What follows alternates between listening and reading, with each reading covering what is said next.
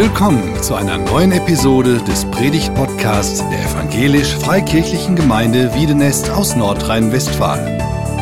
Wir sind davon überzeugt, dass Gott durch Predigten redet. Wir wünschen viel Inspiration beim Hören.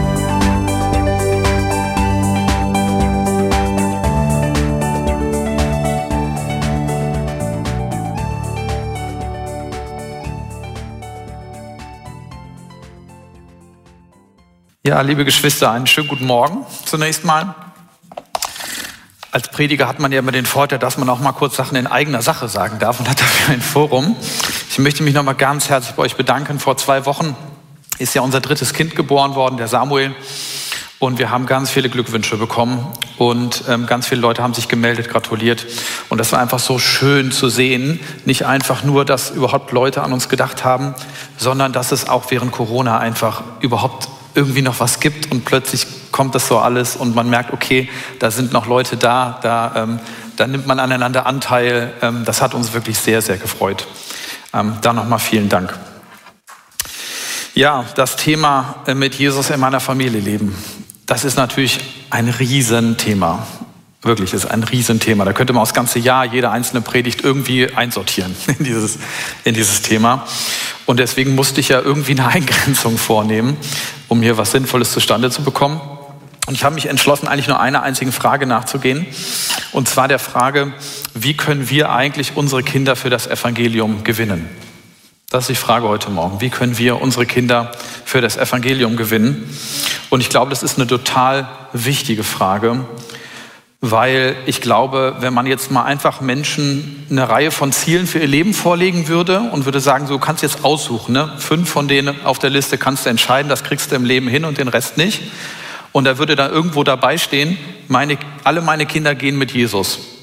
Ich glaube, es gibt kaum Eltern, die nicht sagen würden, okay, das ist bei mir, also entweder ganz oben oder irgendwo auf jeden Fall. Also das ist eins meiner Hauptziele ähm, für mich, dass das ist unglaublich wichtig, dass das äh, irgendwie am Ende vielleicht als Bilanz steht. Ähm, weil doch natürlich uns allen die Entwicklung unserer Kinder unglaublich am Herzen liegt. Und dass sie eben Weg mit Jesus auch finden. Und äh, selbst wenn wir jetzt aber gar keine Kinder haben, ist das Thema für uns trotzdem äh, relativ wichtig, weil wir ja alle Kinder von irgendwem sind. Wir sind ja auch alle erzogen worden, ja. Und wer schon mal einen älteren Menschen oder überhaupt einen Erwachsenen mit Tränen in den Augen von Erlebnissen aus seiner Kindheit berichten gesehen hat, der weiß, Kindheitserinnerungen sind äußerst machtvolle Erinnerungen. Unsere Erziehung prägt uns unser ganzes Leben lang und es ist wichtig, dass wir als Christen verstehen, wie wir erzogen worden sind, auch im Glauben oder eben auch nicht im Glauben und wie das unser weiteres Leben geprägt hat. Denn ähm, auch das weiß jeder, der so ein bisschen Lebenserfahrung hat. Die Erziehung, die wir genossen haben, überschattet ja unser Leben auch noch lange nach dem Tod unserer Eltern. Und das kann wirklich ein, eine drückende Last sein, die uns in vielen Dingen im Weg steht. Und das kann ein unglaublicher Segen sein, ein Schatz, den unsere Eltern uns hinterlassen haben, von dem wir noch lange zehren, auch wenn sie schon gestorben sind. Und von daher ist es hier auch eine Möglichkeit, natürlich sich selber auch zu reflektieren und zu sagen, was habe ich denn mitbekommen? Und ich möchte da nochmal sehr auf den Kurs äh, von Hans verweisen. Vielen Dank dafür nochmal. Auch das ist natürlich etwas, das kann man in so einem Rahmen super aufarbeiten, dass man sagt, ich merke einfach doch, da sind Sachen in meinem Leben ähm, über meine Erziehung gelaufen, die machen mir das Leben schwer und ermöglichen mir eigentlich nicht die Freiheit anzunehmen, wie Jesus sich das vorstellt. Und dann hat man da natürlich Möglichkeiten. Ich möchte das sehr praktisch machen und ähm, möchte gleich drei Punkte ausführen, die ich als sehr zentral empfinde. Man kann auch noch ganz viele mehr finden, aber diese drei würde ich sagen, die sind für mich jetzt mal weit vorne. Und vorher möchte ich aber gerne zwei Bibelstellen betrachten mit uns heute Morgen, die zu diesem Thema, denke ich, eine wichtige Botschaft zu vermitteln haben. In der ersten Bibelstelle aus dem zweiten Korintherbrief, da geht es schwerpunktmäßig eher so um das Evangelisationsverständnis in der Familie. Und das zweite äh, ist eine Stelle aus dem Epheserbrief, da geht es dann um die Frage eher, was soll eigentlich bei so einer christlichen Erziehung als Ziel überhaupt am Ende rauskommen? Was, was ist da überhaupt eigentlich der Kerngedanke bei der ganzen Sache? Und die Stelle im zweiten Korintherbrief, die steht im äh, Kapitel 5, die Verse 19 und 20, das ist auch recht kurz. Ich lese das einfach mal vor. Und dort steht, Ja, in der Person von Christus hat Gott die Welt mit sich versöhnt, so dass er den Menschen ihre Verfehlungen nicht anrechnet und uns hat er die Aufgabe anvertraut, diese Versöhnungsbotschaft zu verkünden. Deshalb treten wir im Auftrag von Christus als seine Gesandten auf.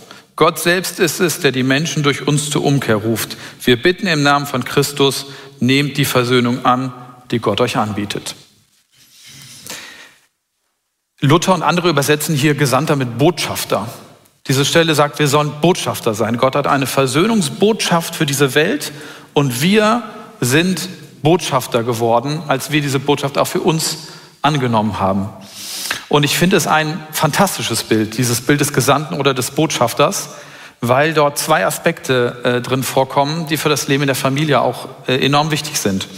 Und dieses eine, äh, diese eine Seite, die haben wir eigentlich alle ganz gut auf dem Schirm. Da ähm, wird einfach deutlich, ein Botschafter ist jemand, der eine Botschaft ausrichtet. Deswegen heißt er ja auch so oder der gesandt ist von einer Regierung zu einer anderen, um dort zu vermitteln. Ja? Und ähm, das ist natürlich genau das, was wir als Christen auch tun sollen. Ja? Wir sollen die gute Botschaft weitergeben. Das hören wir auch ganz häufig. Ja? Wir, wir sollen im, unseren Nachbarn von Jesus erzählen. Wir sollen unseren Freunden von Jesus erzählen. Wir sollen auf der Arbeit unseren Kollegen von Jesus erzählen. Wir sollen eigentlich allen von Jesus erzählen. Und wir hören auch ständig Predigten, wo wir dazu aufgefordert werden, und jetzt ja auch eine, wo wir sagen, ja, wir sollen auch unseren Kindern von Jesus erzählen. Und das ist nun mal die Botschaft auch. Und das ist unser Auftrag. Und es ist auch ganz, ganz wichtig, dass wir das tun und dass wir Gesandte sind. Und zwar in einem weitgehenden Sinne, denn der Botschafter ist ja nicht nur einer, der einfach jetzt eine ne Nachricht abgibt und dann hat er das gesagt. Das, dafür braucht man Botschafter heute nicht mehr, da haben wir Internet. Ja? Da könnten wir uns die ganzen Botschafter sparen. Sondern Botschafter ist ja auch jemand, der vermittelt, der Gespräche im Hintergrund führt, der versucht, ein Klima der Verständigung zu schaffen, der versucht auch, die Entscheidungen, die getroffen worden sind, nachvollziehbar zu machen, damit man Kompromisse finden kann, der sozusagen ständig verhandelt und versucht, Leute gewogen zu machen und der versucht, ein günstiges Klima, Verständigung, Kommunikation aufrechtzuerhalten, damit es alles möglichst günstig in den gemeinsamen Beziehungen läuft. Und das ist ja auch das, was wir tun sollen. Wir sollen nicht einfach unseren Kindern sagen, Jesus sagt das und das, sondern wir sollen ja ein Verständnis erzielen. Wir sollen versuchen, Kommunikationsmöglichkeiten zu schaffen. Wir sollen versuchen, ein günstiges Klima zu schaffen, drumherum auch, und versuchen, möglichst weitreichend und möglichst hilfreich irgendwie ein, eine Situation zu schaffen, in der unsere Kinder in Kontakt kommen können mit Jesus. Das ist mehr als einfach nur Bibel vorlesen, Botschafter sein. Das Zweite, Verständnis, das haben wir als Evangelikale nicht so stark, muss ich sagen. Da sind wir häufig schwach auf der Brust. Das heißt ungefähr so, ich bin ja nur der Botschafter. Ja? Kann man sich auch vorstellen. Da wird eine schlechte Nachricht ausgerichtet und dann wird der Botschafter hart angegangen und dann sagt er, ich bin hier nur der Botschafter. Ich habe das nicht entschieden. Botschafter erklären keinen Krieg. Die richten nur aus, dass er erklärt wurde. Die schließen auch keinen Frieden. Die unterzeichnen nur vielleicht den Friedensvertrag mit oder so, aber die entscheiden das nicht, ob Frieden geschlossen wird. Die richten die Sachen nur aus. Sie sind eben nur Botschafter. Und sie können auch niemanden zwingen, irgendwas zu tun oder zu wollen oder zu entscheiden oder so. Mehr oder weniger sind Botschafter eigentlich nur höhere Staatsdiener. Aber sie regieren ja nicht. Das ist überhaupt nicht ihre Aufgabe. Und wenn wir gesagt bekommen als Christen, wir sind ja Botschafter von Jesus Christus, dann bedeutet es eben auch, dass wir im Grunde genommen letztlich keine Entscheidung treffen können. Wir können nicht machen, dass unsere Kinder sich bekehren irgendwann. Das können wir nicht machen. Es geht nicht. Wir sind nur die Botschafter. Und das ist natürlich hart für Eltern zu akzeptieren, aber so bei der letzten wichtigsten Entscheidung, in wessen Hände nun unsere, also die, unsere Kinder ihre Seele legen, ob sie die nun Jesus Christus anvertrauen oder nicht, ja, da sitzen wir nicht mit am Tisch. Da werden wir nicht gefragt. Das machen unsere Kinder mit sich selber aus. Haben wir auch mit uns selbst ausgemacht irgendwie. Und das müssen wir natürlich auch akzeptieren. Und da steckt so dieser Aspekt der pietätvollen Zurückhaltung drin. Ja? Ich richte meine Botschaft aus, dann ziehe ich mich zurück und schaue, was wird jetzt damit gemacht. Ich biete vielleicht mal Hilfe an, aber mehr kann ich da auch nicht tun. Und da sind wir als Evangelikale natürlich ein bisschen, sag ich mal, eher auf einem anderen Weg unterwegs, weil wir oft sehr stark vermitteln, du musst jetzt das Evangelium sagen und da muss jetzt was rauskommen dabei auch irgendwie. Und es macht ja auch vielen Menschen Druck. Viele Menschen empfinden das ja so, dass so ein Missionsdruck irgendwie entsteht, ja. Und das ist aber natürlich von der Bibel nicht so vorgesehen. Und diese beiden Seiten, die haben wir natürlich in der Erziehung auch, ja, und die brauchen wir auch. Ähm, meine Kinder sind darauf angewiesen, dass ich wirklich als engagierter Christ alles daran setze, dass sie das Evangelium für sich annehmen können. Und das will ich auch tun. Ich will alles tun, was notwendig ist, damit meine Kinder zum Glauben an Jesus Christus kommen. Das ist einer meiner höchsten Aufträge, die ich habe, ja. Ich bin der Botschafter. Wenn ich nicht der Botschafter bin und meine Frau, dann haben die erstmal keinen. Auf der anderen Seite muss ich aber natürlich akzeptieren, dass meine Kinder vielleicht auch andere Lebensentscheidungen treffen, gerade wenn sie dann älter werden und manche Dinge auch nicht wollen. Und da komme ich ja nicht weiter, wenn ich anfange, Druck aufzubauen. Da komme ich nur weiter mit geschmackvoller Zurückhaltung, nenne ich das mal, und Feingefühl und Freiheit geben und eher in den Hintergrund treten, sage ich mal. Je mehr ich da mit Druck arbeite, desto schwieriger wird das am Ende. Und ähm, das ist ganz wichtig, dass man diese Spannung irgendwie in der Erziehung im Blick hat und sich auch manchmal vielleicht fragt, machen wir da jetzt zu viel Druck an dieser Stelle? Denn eins, ist ja klar, das wollen wir ja nicht, wenn die Kinder sich irgendwann ablösen müssen und wollen, auch von uns als Eltern, dann wollen wir nicht, dass sie den Glauben dafür als Schlachtfeld wählen. Die überlegen ja auch irgendwann, wie kann ich Distanz machen zwischen mir und meinen Eltern? Wo kann ich mich auch verselbstständigen?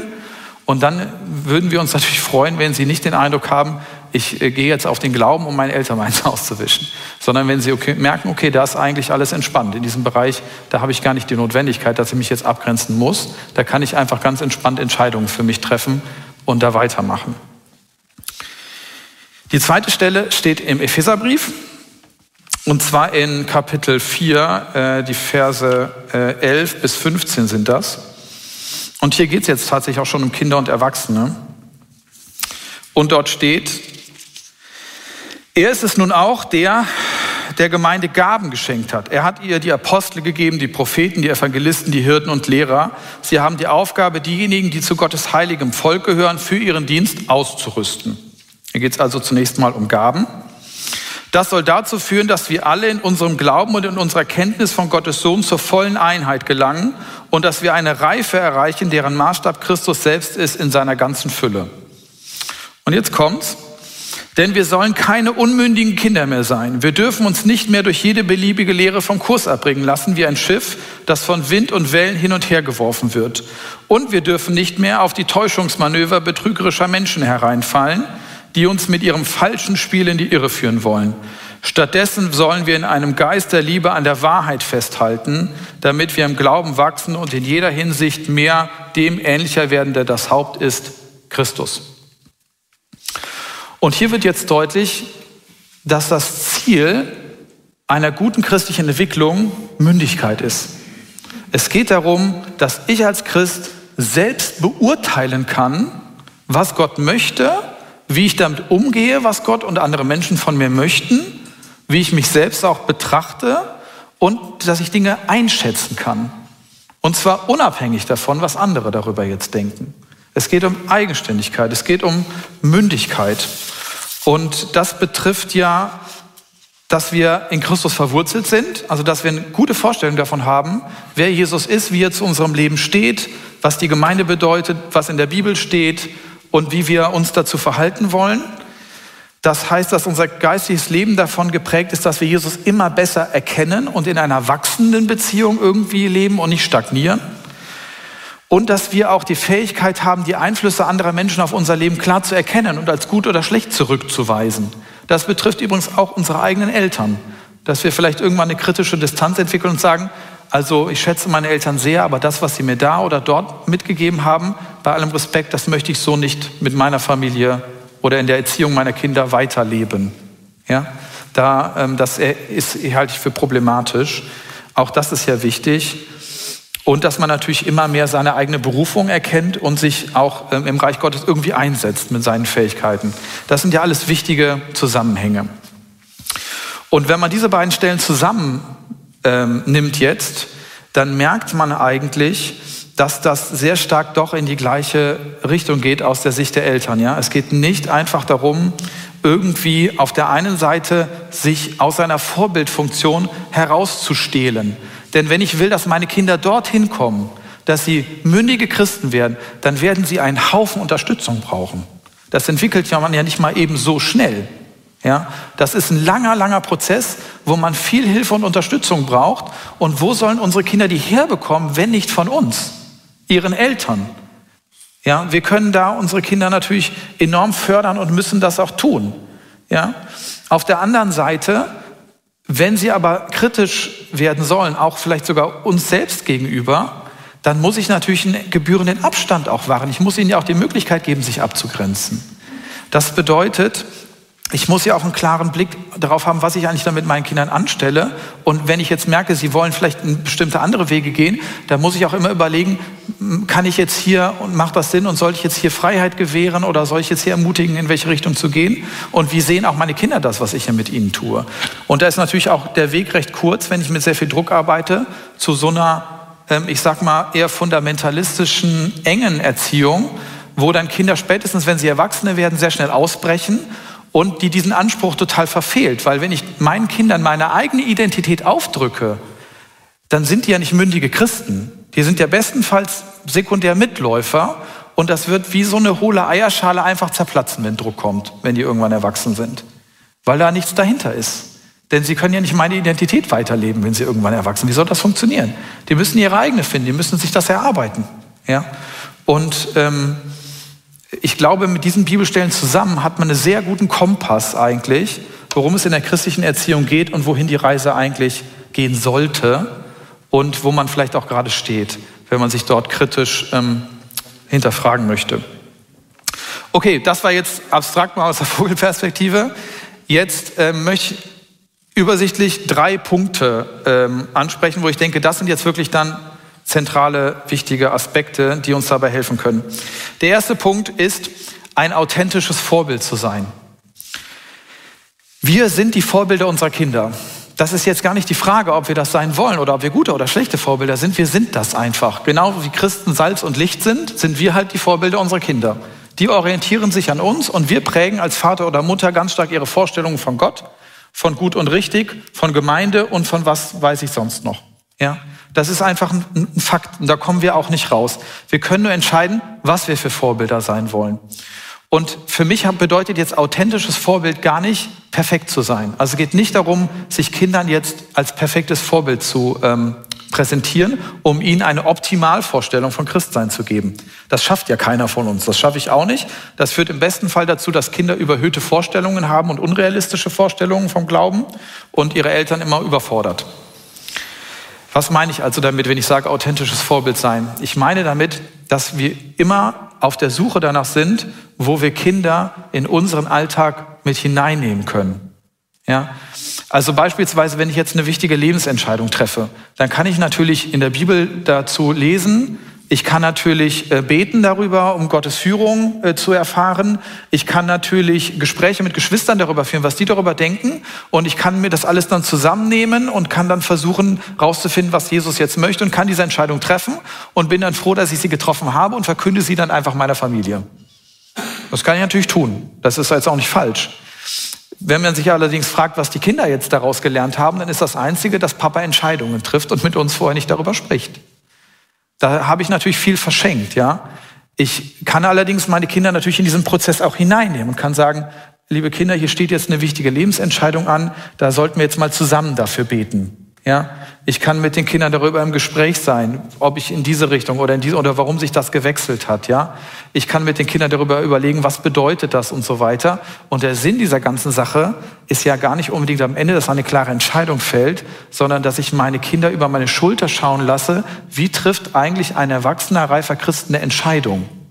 Wie sollte der das machen? Was spielt dabei für eine Rolle? Alles, was ist da alles dabei, damit er das irgendwann auch selber machen kann?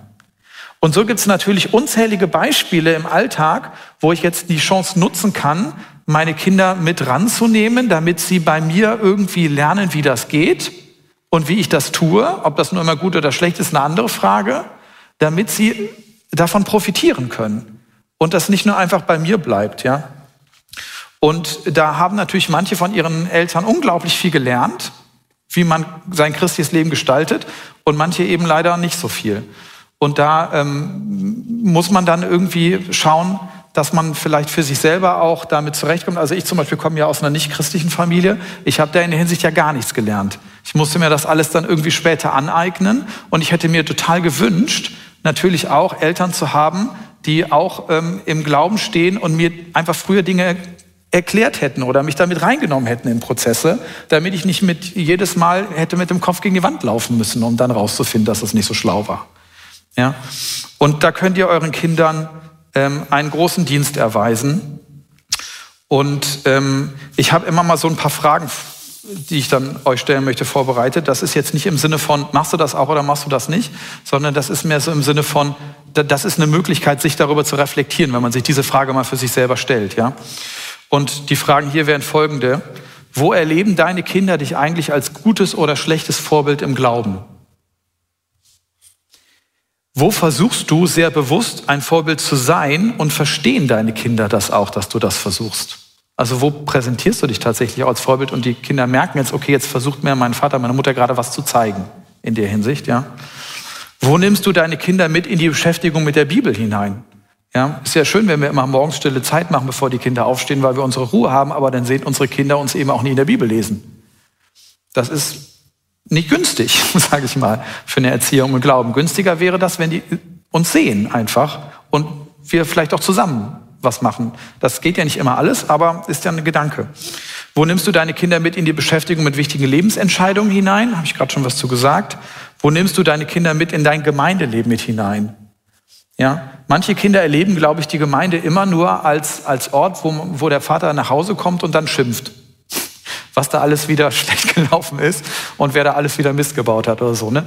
Damit präge ich jetzt nicht so ein super Gemeindebild. Oder wenn ich auch einfach immer abwesend bin, weil es immer heißt, ja, Papa oder Mama ist in der Gemeinde. Ja? Das, heißt, das heißt, der ist weg. so. Das ist natürlich nicht so ein gutes Bild, was ich da abgebe ne? an der Stelle. Und da sollte ich mich vielleicht auch fragen, ob es da nicht möglich ist, Kinder auch mit reinzunehmen stärker. Man kann das jetzt letztlich mit allen wichtigen Nachfolgethemen durchdenken. Ja? Wie präsentiere ich mich als Vorbild, zum Beispiel auch im Gebet? Können wir jetzt nicht an dieser Stelle machen, aber das ist auf jeden Fall wichtig, sich da zu reflektieren, zu sagen, was ist eigentlich bei Nachfolge alles wichtig und wie nehme ich meine Kinder mit in diese Situation mit hinein, damit sie von der Pike auf bei mir lernen, wie man das macht. Der zweite Punkt, gemeinsame Rituale schaffen und mit christlichem Inhalt füllen.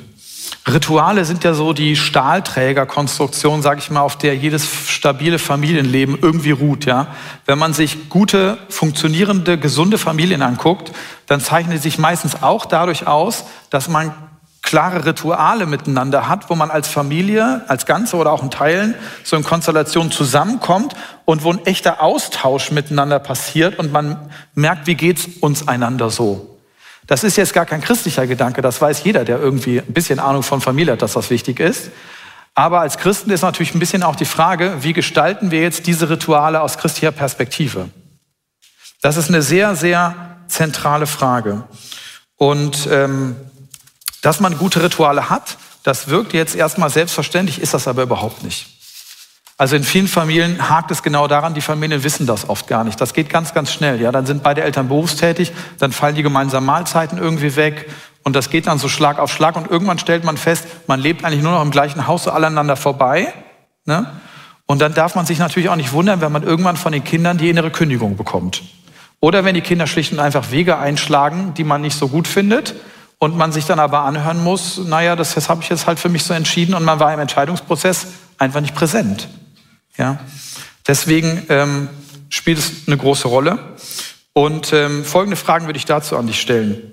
Über welche Rituale beziehungsweise regelmäßigen Ereignisse verfügt deine Familie überhaupt? Was macht ihr da überhaupt regelmäßig zusammen? Welche davon haben überhaupt was mit dem Glauben zu tun? Was könnte vielleicht ein christliches Ritual werden, was bisher noch keins ist?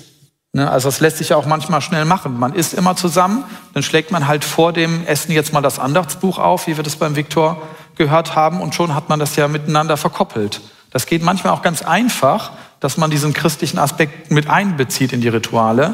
Das ähm, muss nicht immer sein, aber das macht manchmal einfach viel Sinn. Beim Essen ist so ein ganzer, so ein Klassiker, ja. Was sollte sich, was sollte vielleicht auch eher überdacht und abgeschafft werden? Manche Rituale sind ja auch einfach Zeitfresser. Führen unsere Rituale zu einem gegenseitigen Austauschen über den Glauben oder sind sie nur leere Form? Auch das gibt's ja, ja. Wenn der Vater das Andachtsbuch aufschlägt und alle die Augen nach oben verdrehen, jetzt wird da irgendwas gelesen, keiner hört zu und dann gehen wir alle wieder auseinander. Das kann man sich eigentlich auch sparen, muss man ganz ehrlich sagen. Dann hat man der Form Genüge getan, aber jetzt für eine christliche Erziehung hilfreich ist das nicht unbedingt. Das schürt ja eher noch so negative Vorstellungen über die Bibel.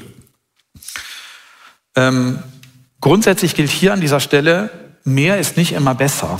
Also es macht jetzt keinen Sinn, alles zu verchristlichen, was in so einer Familie passiert, im Sinne von, dass wir jetzt immer überall noch die Bibel aufschlagen und überall noch ein Gebet mit da rein äh, bringen oder so. Ne? Wenn ich meinen Sohn zum Fußballtraining jetzt fahren würde, dann kann ich natürlich gerne vorher beten, dass er sich nicht verletzt. Aber ist jetzt nicht unbedingt, glaube ich, so der zentralste Punkt christlicher Erziehung an dieser Stelle. Aber an manchen Stellen ist es doch wichtig und man sollte sich gut darüber Gedanken machen, wie man diesen wirklich wichtigen Punkt der Rituale sinnvoll einbindet, um den Kindern dort eine Orientierung zu bieten. Denn das muss man ja sagen, überlegt mal, wie viel hundert und tausend Mahlzeiten eure Kinder vom Kleinkindalter bis zum jungen Erwachsenen irgendwann hinter sich haben. Und wenn dort immer, immer die Botschaft kommt, was das einfach auch für eine nachhaltige Prägung darstellt. Das kann man fast mit nichts anderem in der Kontinuität und der Stärke auffangen wie über die Rituale. Es gibt allerdings noch ein Gegenstück zu den Ritualen. Ich nenne das mal die Qualitätszeit. Rituale sind ja ein bisschen mehr so das Gießkannenprinzip. Wir sitzen da am Esstisch und ich lese was vor und wir reden vielleicht darüber. Wichtig ist das, glaube ich, oder unerlässlich sogar, dass man als christlicher Elternteil irgendwann auch mit seinen Kindern eins zu eins Qualitätszeit verbringt. Irgendwann kommt der Punkt, wo ich einfach mir eins meiner Kinder nehmen muss und sagen muss, wir machen jetzt was zusammen, nur du und ich. Das Problem ist, dass das immer schwieriger wird, je größer die Familie wird und immer wichtiger wird gleichzeitig, je größer die Familie wird. Ja, mit einem Kind ist das natürlich irgendwie klar, das funktioniert, mit zwei Kindern geht es auch noch gut, mit drei Kindern wird es schon schwierig, mit vier oder mehr ist das ein echter Drahtseilakt und auch vielleicht manchmal kaum noch, kaum noch schaffbar. Aber es ist unglaublich wichtig, dass ich als Vater oder als Mutter mit meinem Kind einfach Aktivitäten übernehme und sage, dieses Wochenende fahren nur du und ich vielleicht auf diese Konferenz und gucken uns das an. Oder wir, wir, wir fahren hier äh, zelten, Vater-Kind-Freizeit oder so. Ja? Ähm, ich pack dich ein, wir fahren dahin. Manchmal ist es auch einfach nur, hey, wir gehen mal zusammen einkaufen oder nur du und ich. Das ist wichtig, dass man sich diese Situation schafft, weil man da einfach, wenn man die Zeit hat, an wirklich so ein bisschen an den Herzschlag des anderen natürlich auch rankommt. Und dann ist man überhaupt erst in der Lage, ja sinnvoll aufeinander einzugehen, wenn man weiß, was bewegt einen eigentlich so innen drin. Das sagt man aber nicht unbedingt am, am Esstisch, wenn da sechs Leute sitzen. Ist ja auch klar. Da kann ich dann eine Andachten halten, wie ich will. Das hole ich so nicht raus an dieser Stelle. Und deswegen da die Frage, wo wendest du dich dein oder einem deiner Kinder ganz individuell und in Ruhe zu und lernst seine Situation und seine Perspektiven besser verstehen? Das ist eine ganz entscheidende Frage. Der letzte Punkt. Christliche Freundschaften ermöglichen und in der Gemeinde ein Zuhause finden. Für die Glaubensentwicklung von Christen ist die Gemeinde ja unglaublich wichtig dass wir einen festen Bezug zur Gemeinde haben, das prägt uns total nachhaltig und wir sind ja auch als Christen aufgerufen, uns auf jeden Fall in der Gemeinde anzuschließen und irgendwie Teil des, des Leibes äh, zu sein und vor Ort irgendwo auch mitzuarbeiten, unsere Gaben zu entfalten. Und deswegen war ja Corona auch so problematisch, weil es diesen Punkt so massiv angegriffen hat, dass Gemeindestrukturen nicht mehr äh, funktioniert haben. Für die Erwachsenen war das problematisch, für Kinder war das oft katastrophal. Ich würde mal denken, die Folgen werden wir vermutlich erst noch sehen, was das in der Entwicklung von Kindern ausgelöst hat, dass sie es vielleicht zwei, drei Jahre verpasst haben und je nachdem, was sie so verpasst haben, den biblischen Unterricht, den Teenkreis oder was auch immer, kann das ganz massive Auswirkungen haben. Und deswegen möchte ich euch nochmal ermutigen oder euch da auch nochmal dran erinnern. Ich vermute mal, ich bin ja ein Optimist, Corona wird bald enden Und die Einschränkungen werden hoffentlich so vielleicht Anfang des nächsten Jahres oder im nächsten Jahr irgendwo enden und Gruppen werden wieder im höheren Maß möglich sein und so. Und dann sollte es eine unserer ersten und stärksten Prioritäten sein, irgendwie den abgerissenen Kontakt zur Gemeinde für unsere Kinder wieder herzustellen. Das ist total wichtig, dass unsere Kinder wieder einen Weg zurück in die Gemeinde finden. Nicht nur, weil sie hier das Evangelium auch mal von anderen als von uns hören. Das ist ja auch wichtig, dass sie nicht nur glauben, das sei unsere Perspektive, sondern dass sie sich auch als Teil einer großen Gemeinschaft erleben. Sondern es ist auch deswegen wichtig, weil sie hier Gleichaltrige finden, die ihren Glauben teilen und können hier Freunde finden. Und christliche Freunde sind unglaublich wichtig. Gerade für Eltern ist das ein wichtiges Anliegen, denn wenn irgendwann die Kinder, wenn sie älter werden, sich so ein bisschen von mir zurückziehen vielleicht und ihre Freunde ein großes Gewicht haben, dann will ich natürlich auch, dass die anständig sind. Ich will jetzt nicht sagen, dass man Christ sein muss, um ein anständiger Freund zu sein. Ich würde natürlich aber auch als Vater mir wünschen, dass meine Kinder, wenn sie irgendwann, keine Ahnung, mit ihren Teenager-Freunden und Freundinnen über Sex reden, dass da idealerweise jemand dabei ist, der von seiner Prägung her vielleicht auch zu Hause vermittelt bekommen hat, dass Pornos nicht so super sind. Und ich sagen würde, guck mal, ich habe ja auch welche, können wir gerade mal gucken. Das wäre mir jetzt ein Anliegen, ja. Und irgendwo müssen die ja herkommen, diese christlichen Freunde. Die findet man ja nicht auf der Straße an der Bushaltestelle, sondern die lernt man in Gruppenangeboten kennen, in der Gemeinde in der Regel. Oder es muss ja nicht mal in unserer Gemeinde ein Gruppenangebot sein. Man kann ja auch die Jungschar einer anderen Gemeinde oder so besuchen, wenn dann irgendwie sich das anbietet. Aber dass man überhaupt Gemeindeangebote wieder so in den Blick bekommt. Das wäre wichtig. In diesem Zusammenhang gibt es auch so einen aktuellen Trend, den ich auch mal kritisch vielleicht aufgreifen möchte. Das ist so dieser, dieser Trend, ich suche mir eine neue Gemeinde. Da ist ja jetzt erstmal grundsätzlich nichts dagegen zu sagen, wenn jemand sagt, ich möchte mal einen Gemeindewechsel machen, aus welchen Gründen auch immer, oder wir sind umgezogen, müssen eine neue Gemeinde finden, das ist auch gut. Aber irgendwie ist da so eine, habe ich den Eindruck, ist da so ein Trend entstanden, dass man ja erstmal sich alles anguckt und man sucht das groß aus und so. Und dann kann das schon mal zwei, drei Jahre dauern, bis man eine neue Gemeinde gefunden hat. Wir sind dann so auf der Suche. Hört man ganz häufig, wenn man sagt, habt ihr schon eine Gemeinde gefunden? Ja, wir sind noch auf der Suche. Ja, ihr wohnt doch schon zwei Jahre hier. Ja, hier gibt es ja auch so viele Gemeinden.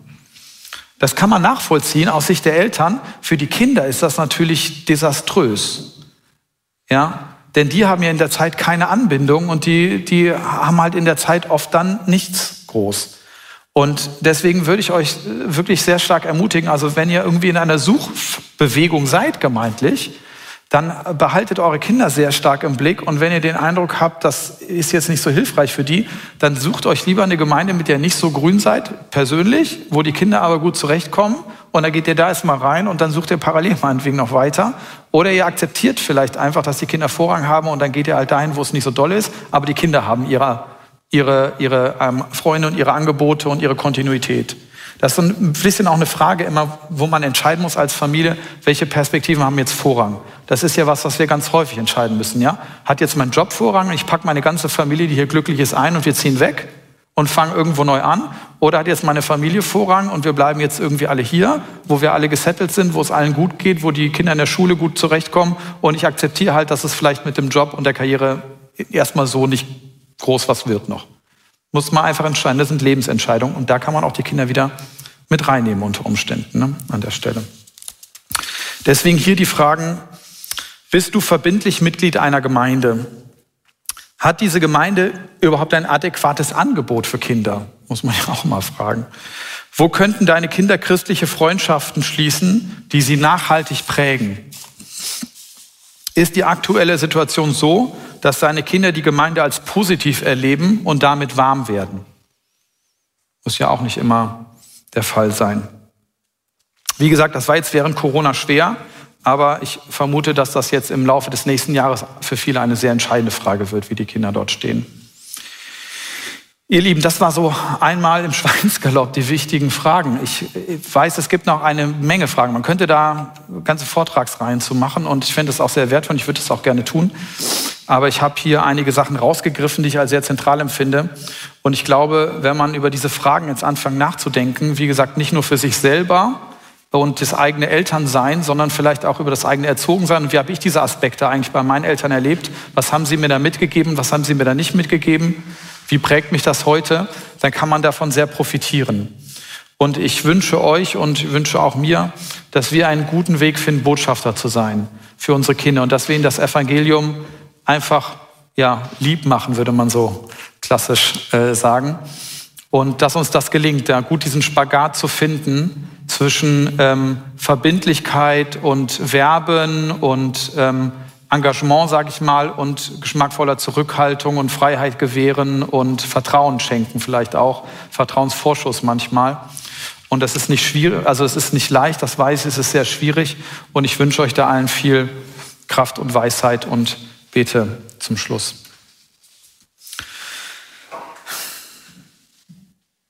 Jesus Christus, ich danke dir dafür, dass du uns ähm, unsere Kinder anvertraut hast. Danke dir dafür, dass wir ähm, sie erziehen dürfen in deinem Namen. Und ich muss gerade so an diesen Ausspruch denken, in Ehrfurcht empfangen und in Liebe erziehen und in Freiheit entlassen.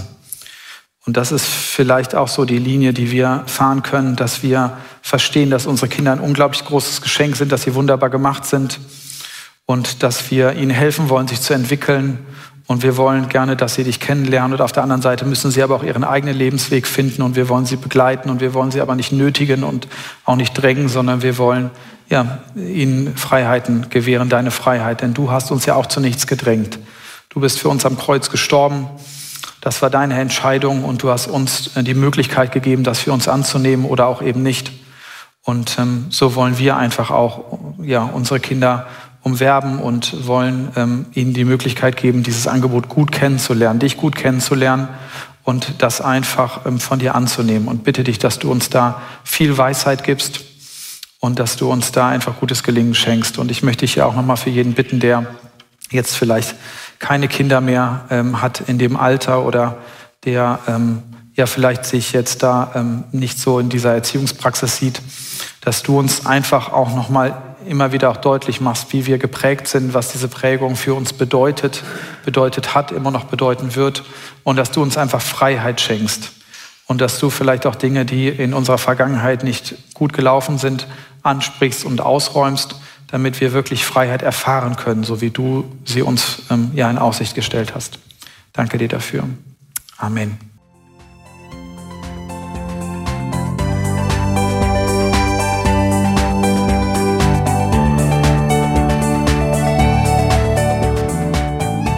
Sie hörten einen Predigt-Podcast der EFG Wiedenest.